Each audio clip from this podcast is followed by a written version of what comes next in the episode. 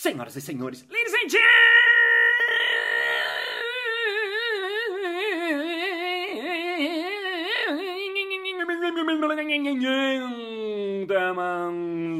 mesdames et messieurs, alpinistas e alpinistas. E está começando Balascast Música.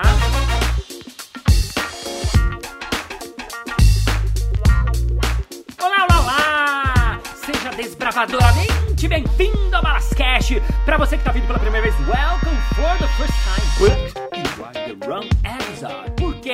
Esta é a segunda parte de uma entrevista. Então é muito mais legal você assistir a primeira partezinha, depois vai lá pra segunda parte. E saudando aqui as pessoas que acompanham o Balascast, muito feliz de ter vocês ouvintes e ouvintas, mandando coisas. Mandei muita coisa legal, eu recebi, aliás, muita coisa legal sobre a entrevista com Zila. Já estou seguindo. Nossa, que história incrível. Nossa, isso me inspirou pra caramba, porque não sei o que. Então, sigam mandando coisas que vocês quiserem, que eu amo receber vossas coisas no arroba Balas, sempre com dois L's no Instagram.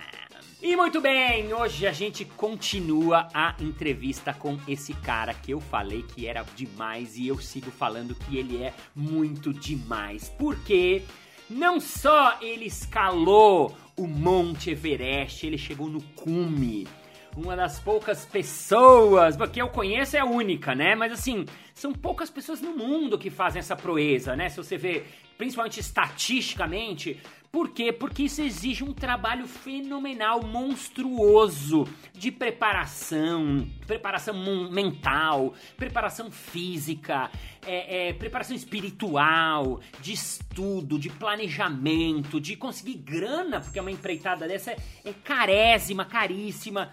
Então esse cara, mais do que, entre aspas, só apenas, ah, mas não, esse é um cara que ele move montanhas, literalmente, foi sem querer o, o, o, a expressão, mas assim, ele move a vida de um jeito muito incrível. E mais do que isso, é um cara de um coração, de uma inteligência, de uma sabedoria. Ele, ele parece meio um cara mais sábio, assim. Ele, não sei quantos anos ele tem exatamente, mas ele parece que tem, sei lá, 80 anos e já viveu 32 vidas e está hoje de novo para contar um pouco dessa vida maravilhosa dele. Receba de novo uma salva de palmas, Gustavo Ziller. Ziller, queria já falar do seu livro, então escalei o Everest e voltei para casa para contar história, porque é muito lindo isso que você fala, que não é o, o, o lance não é escalar a montanha. O lance é você voltar para casa para contar história. É isso?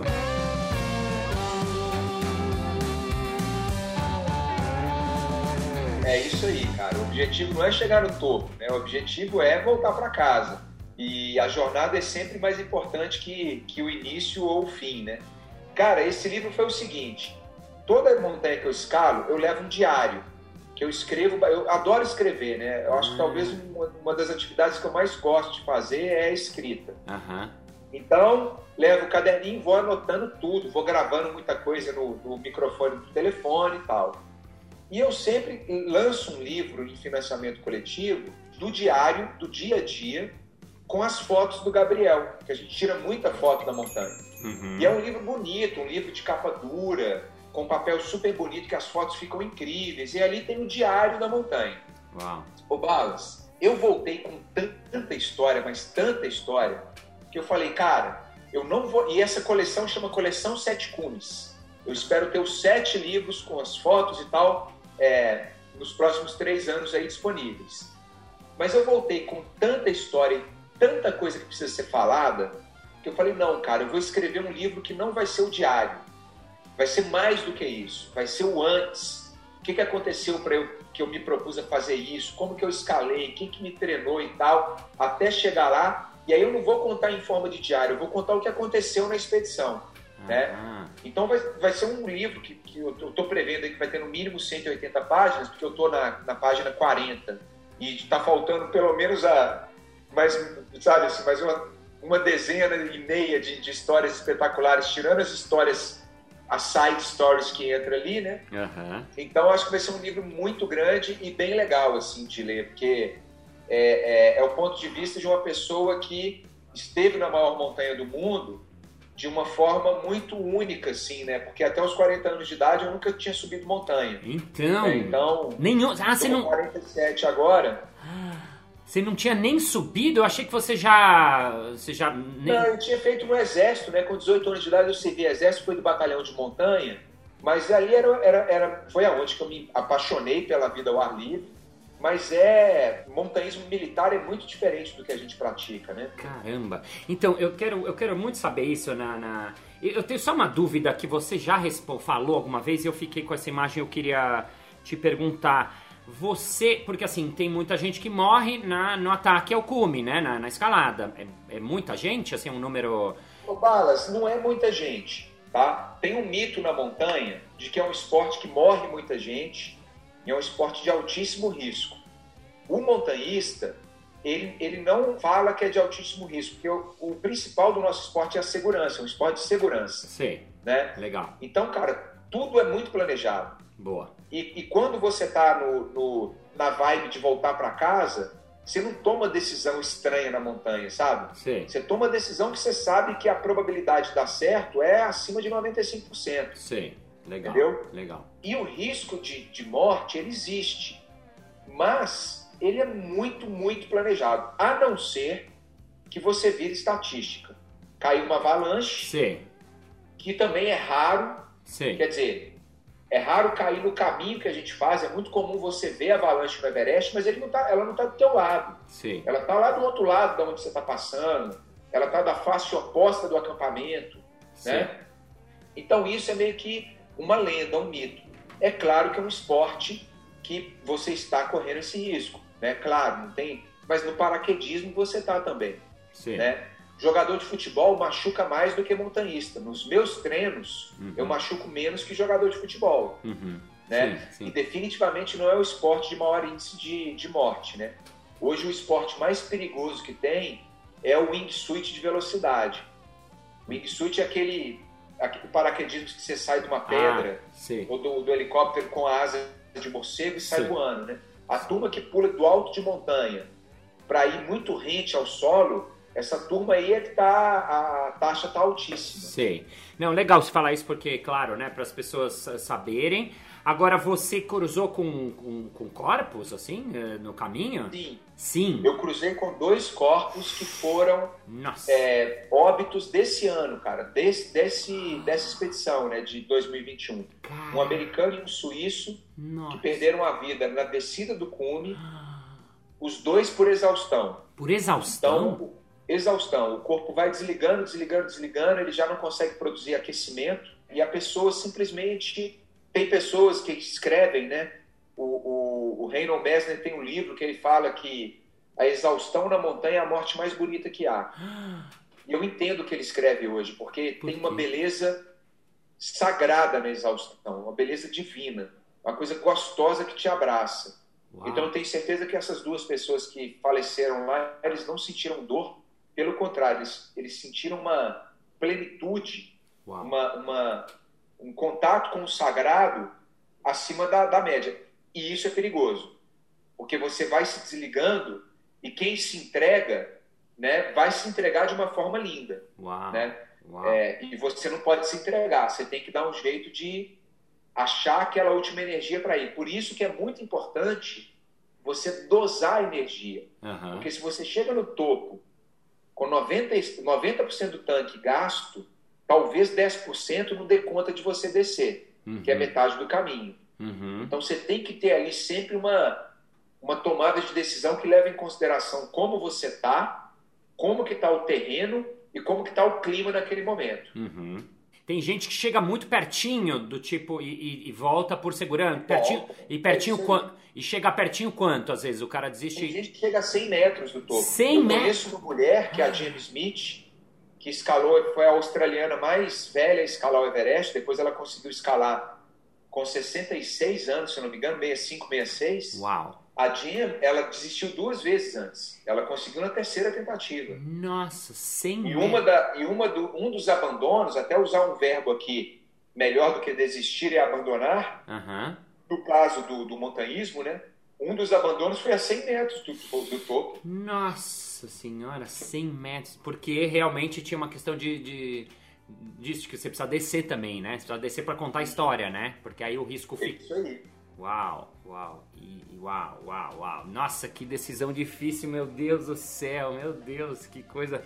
A gente... Imagina o que passa na cabeça da pessoa, Balas, em 5 segundos, quando ele tá vendo ali, ó, é, é, aquela imagem que eu te falei do Comissul, né? Chegou no Comissul, aí você tá vendo, cara. Mas ainda tem mais ali, sei lá, duas horas e meia de escalada, duas horas, três horas de escalada, dependendo do seu ritmo, né? Aham. Então você tá ali, você fala, Santo Cristo, cara, vou ter que voltar pra trás. Como Nossa. que eu faço?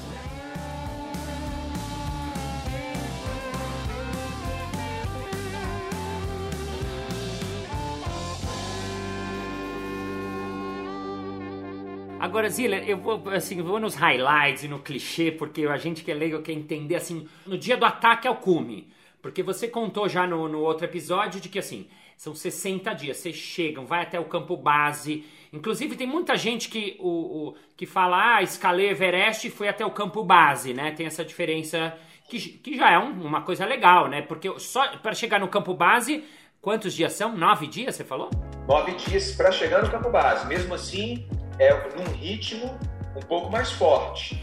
Se você for no ritmo que, que, que é o ritmo que você vai se ac- aclimatar melhor e tal, 14 dias. 14 dias. E é uma escalada relativamente difícil, muito difícil. Até, até o campo base, Balas, aí eu vou te dar uma referência que, que o, o seu ouvinte, o nosso ouvinte aqui, talvez não tenha, mas você vai ter. Ah. Até o campo base é o Salcantay que você fez. Ah, legal, que nem o É o Peru. trek do Salcantay. Tá, Tá? tá. É o mesmo tipo de dificuldade. Tá, quer dizer, é treinando, se preparando, dá pra fazer. e- Dá pra fazer. Legal. Dá pra fazer. Legal. Aí depois vocês fizeram, né, esse, essa, que é muito interessante também, que eu aprendi vendo você lá e tal, né, de que sobe um pouquinho, desce um pouquinho, aclimata e tal, e aí até que você chega no acampamento 4. Aí do 4 tem essa decisão de quando atacar o cume. Isso. A decisão começa Ah. no acampamento base, porque como você vai subir Ah. para descer só na hora que você conseguir conquistar o cume ou que você abandona, Ah. essa janela toda tem que estar bem pensada. Legal. Por isso que a gente fala de janela de tempo. Ah, Então, isso. beleza. A gente fala assim, ó, vai abrir uma janela de tempo entre o dia 21 e 23, foi a nossa janela, tá? Então a gente começou a subir seis dias antes, Ah, legal. entendeu? Aham. Aí, pá, pá, pá. Aí nós chegamos no topo, no dia 20, no topo, desculpa, no acampamento 4, Aham. no dia 22. Tá. O, o tempo permitiu a gente chegar lá. Aí no dia 22 a gente falou, vamos atacar, que o tempo continua bom, vai ter janela. Aí vocês Aí a dormiram. gente teve 18 horas de janela.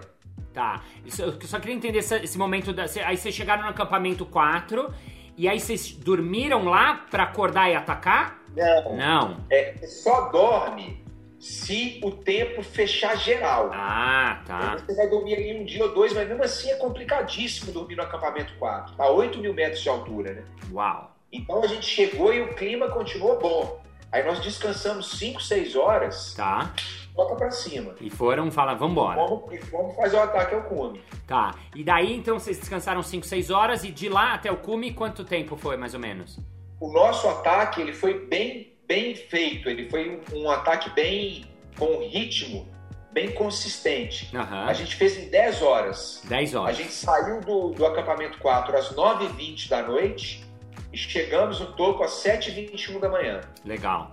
E aí nesse caminho, eu quero pegar esse momentinho. Aí vocês saíram pra esse 5, 6 horas, agora só para lá. Tem, aí é cilindro, é oxigênio. é, você tá. Oxigênio o tempo inteiro. Tem Desde o acampamento 3. Já, no- já se. De oxigênio e máscara. Tá. É, conversa alguma? É, quando está no ataque ao cume, só quando a gente está começando a descansar e dar uma paradinha assim na, na rampa ou na parede, na- é muito inclinado, né? É, aí quando alguém chega perto do teu ouvido para falar. No nosso ataque ao cume estava com muita ventania. Era muito difícil ouvir o que as pessoas diziam, entendeu? Aham. Então quase não tinha conversa. Era no Quase olhar não tinha conversa. e E nem gestos. de olhares, porque você tá com aquele óculos, com o Google. Ah, caramba. Então você, você tá lendo o body language do seu amigo. Sei. Se ele tá cambaleando, se ele não tá, o ritmo dele. É ali que você vai se, se organizar, né? Sei. E aí só. Então, assim, mal tem troca de. Isso, não, isso é interessante. A gente não sabe o quanto vocês se, se gestualizam. Tem um, tem um joinha, tem um. E aí vocês foram indo, indo, indo, indo. E, e tem mais alguma pausa ou agora essas últimas 10 é só andando, andando, andando, andando sem pausa? Não, a gente faz pequenas pausas e a gente tem duas pausas um pouco maiores, que é no balcone, que é o primeiro terço, e no, no, no, no comissu, que é o segundo terço. Uhum. Aí a gente para ali para beber uma água, se conseguir comer uma barrinha, colocar alguma coisa para dentro, a gente faz nesse momento, que são lugares que tem menos exposição ao vento uhum. e você consegue ali eventualmente tirar uma, um miton, que é aquela luva que, que não tem marcação de dedo, ah. que é a mais pesada, aí você consegue tirar para manusear um equipamento. Então esses dois lugares gente, são, são lugares que o cilindro de oxigênio tá para você trocar o cilindro. Aham. Então ali tem, tem uma parada um pouquinho maior. Mas assim, um pouquinho maior é o que, Balas? Sei lá, uns 10 minutos? Tá. É tipo isso, entendeu? 10 minutinhos e vambora, vambora. Aí e vambora. seguiu, seguiu, seguiu. E aí quando tá, você vê, desse momento que você vê o cume, que você narrou até, quando você olha ele, desse momento até chegar ainda é uma, ou já tá muito perto? Então, o perto na montanha, eu vou te responder dizendo o seguinte: o perto na montanha depende de um monte de variáveis. E são variáveis que a gente não controla. Tá. Então a gente não pode ter essa sensação. Tá. Você não pode olhar para o topo e falar assim, tá perto. Por quê? Uhum. Porque no meio do caminho pode mudar o clima. No meio do caminho pode ter um vento que vai te fazer parar um pouquinho. Uhum. Então você tem que olhar para o cume e falar assim, eu vou conseguir. Uhum. Eu no pace legal. Uhum. Vamos manter assim. Você não fala tá perto, falta 10 metros, falta meia hora. Não dá para falar isso, entendeu? Legal, legal, legal, legal. Então aí vocês foram subindo, subindo, subindo. Aí vocês estão aí naquela, naquele momento, vocês estão a, a 10 metros, tipo, quase chegando. Nessa hora foi a hora que vocês se abraçaram, é isso? Nessa hora é a hora que eu abracei todo mundo, eu chamei todo mundo. Uhum. Infelizmente, só o Gabriel que não tava nesse abraço coletivo, porque ele ficou para tirar foto, né? Uhum. Ele ficou para fazer ali o, o, trabalho dele. Então a gente subiu abraçados e o último, a última pisada Isso. foi todo mundo abraçado. Nossa! E aí vocês pisaram e aí e esses segundos, porque você não, você tira a coisa, você, você chorou, você esses, é, ah. aí o que aconteceu? É, esse momento para mim eu ainda estou fazendo download. Aham, porque uau. Eu, eu lembro da, da sensação. Uau, uau. Eu uau. não lembro da, da. Eu não lembro assim, quem que estava do meu lado, se tinha mais 40 pessoas ou 10. Eu lembro que era pouca gente, porque, como eu te falei, a gente escolheu um horário para escalar que a gente era praticamente uma equipe única na montanha, né? Uhum. Então eu lembro que tinha pouca gente. Eu lembro que quando o Gabriel chegou, eu fiz uma, um movimento para ele, de chamar ele para cima assim, que era para ele abraçar a gente, mas eu acho que ele entendeu que era para tirar foto. Uhum. E aí ele começou a tirar as fotos e eu queria dar um abraço nele. Uhum. É, essas coisas assim eu lembro, fragmentos, mas eu não lembro da sequência linear da coisa, não. Caramba, caramba. E lá em cima, vocês ficaram. Quanto tempo fica lá, lá em cima mesmo? A gente ficou cerca de 38 minutos, 35 minutos, não mais que isso. Ah, só? Essa história de ficar lá em cima depende também do clima, do seu estado físico, né? Não dá para você brincar e ficar lá se estiver deteriorando sua saúde, né? Caraca! Então tem gente que fica menos que isso até, né? Vocês ficaram meia hora, tipo meia hora, 38 minutos. Meia horinha. E nessa, é. me, e nessa meia hora você, você, você lembra de ficar olhando, de ficar, nossa, é, é, é, que, que, que passava lá em cima? O que, que você lembra? Que imagem? Então, o que, que eu fiz? Eu, eu sentei, o cume do Everest é um altar. Os Sherpas montaram um altar lá, um altar budista. Nossa. Então ele tem as bandeirinhas de oração, ele tem um lama, a imagem de um lama pequena, mas a imagem de um lama lá, que é o padre budista, né? Ele tem é, umas, uns patuás assim, eu não sei o nome, eu esqueci o nome no budismo, mas uns patuazinhos assim que estão lá, uma foto, uma frase, é lindo. Nossa. Então eu sentei de frente para esse altar, voltado para o colo da montanha. E ali eu fiquei praticamente 80% do tempo que eu fiquei lá em cima, sentado. Aí às vezes eu fechava o olho, pensava nos meus filhos, é, fazia uma prece ali para eles, um, respiração. Eu não sou uma pessoa de religião, né? Eu, eu sou uma pessoa de espírito. Então, a minha espiritualidade, ela é presente. Eu, eu, eu, acredito em tudo e não desacredito em nada. Sabe aquele negócio? Sei. Então, fiquei ali pensando, aí lembrava da minha mulher, aí lembrei do meu pai.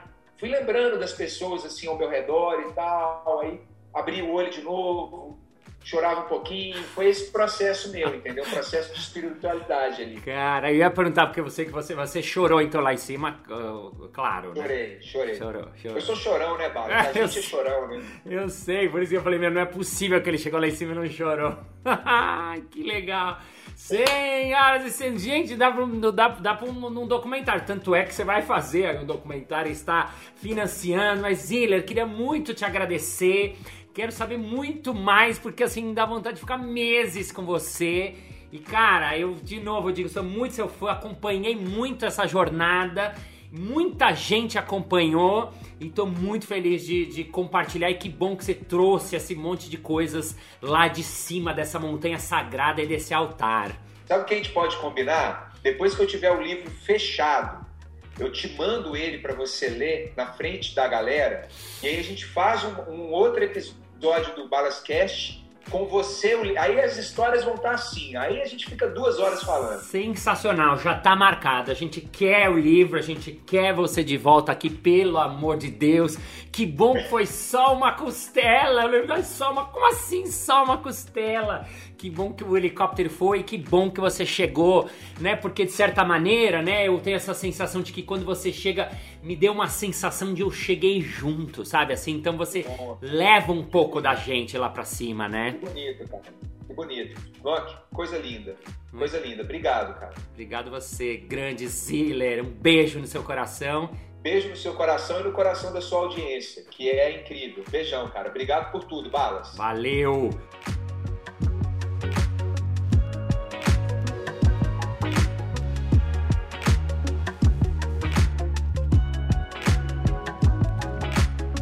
Para fechar esse episódio, gente, eu decidi colocar um trecho de uma gravação que o Ziller fez quando ele estava na montanha, lá em cima, naquela loucura, loucura, loucura. Ele recebeu uma carta dos filhos dele. E ele gravou um vídeo muito emocionado, respondendo para os filhos dele, postou isso. E olha que coisa mais linda, e olha que sabedoria, e olha que coisa mais toca o coração que tem nessa fala. Então, com vocês, a fala do Gustavo Ziller. Trinca, o papai tá aqui no acampamento 2. Acabamos de descer do, do acampamento 4.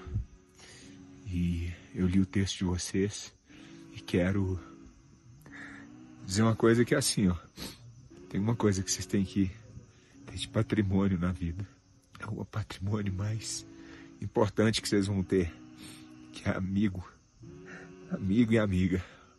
Vocês vão chegar no fim da vida com as pessoas que tiram vocês do lugar, entendeu, Jojo Ayá?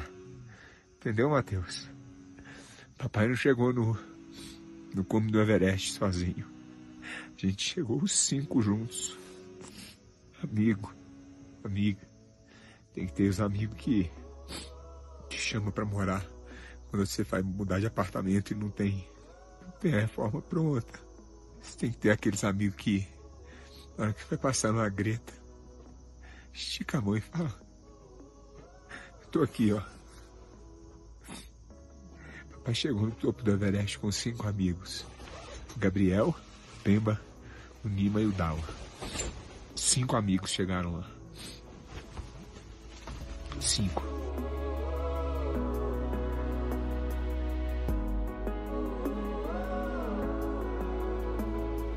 Muito bem, muito bem, muito bem. Chegamos ao final de mais um episódio. Ah, mas na segunda-feira quem tem mais? Ei! E se você quiser conhecer mais do Gustavo Ziller, vai lá, arroba gziller, Ziller com dois L's, ou então apoiar a campanha de financiamento dele. O livro dele chama-se escalei o Everest e voltei para casa para contar história. Lá você pode apoiar o projeto, tem contrapartidas muito legais, tem contrapartida para as empresas, é muito bacana, tem, tem valores baixos também e tá muito, muito legal. O mundo, o Brasil, a gente merece ter esse livro. Então, vai lá no evoe.cc barra livro Everest que você pode apoiar. E vamos agora ao nosso momento merchan. Olá, Chubalas! Muito interessante esse trabalho que você faz aí de entrevistar pessoas e tal, mas eu tenho um evento assim que eu vou ter muitas pessoas e eu precisava de alguém que entrevistasse as pessoas, apresentasse o nosso presidente, fizesse esse meio de campo assim no evento. Você faz esse tipo de coisa? Hein, hein, hein? É claro! Eu trabalho de mestre de cerimônias, antes era presencialmente, agora nos estúdios ou diretamente da minha casa, onde eu faço esse trabalho de meio de campo entre você e a sua audiência. Basta você entrar em contato, marciobalas.com.br. É isso aí! Muito obrigado pela sua audiência, pela sua paciência, pela sua sapiência, por estar seu ouvidinho coladinho no seu foninho nesse momentinho muito louco que estamos vivendo nessa pandemia mais louca ainda. Thank you, ladies and gentlemen, for your heart, for feeling, for being here, for being the present present, for escalator, for knowing that you have to scale your life, but you have to go back to your heart. This is the main thing important. To know that you have to have friends, we have to trust friends, we have to have family, we have to trust marriage, we have to trust everybody, we have to pretend that everybody's everybody together and together because we are the same, we are humans and we love each other. And see you next Monday. Bye bye.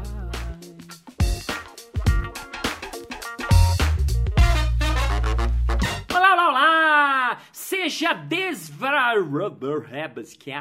De novo. Olá, olá, olá! Seja disse erros.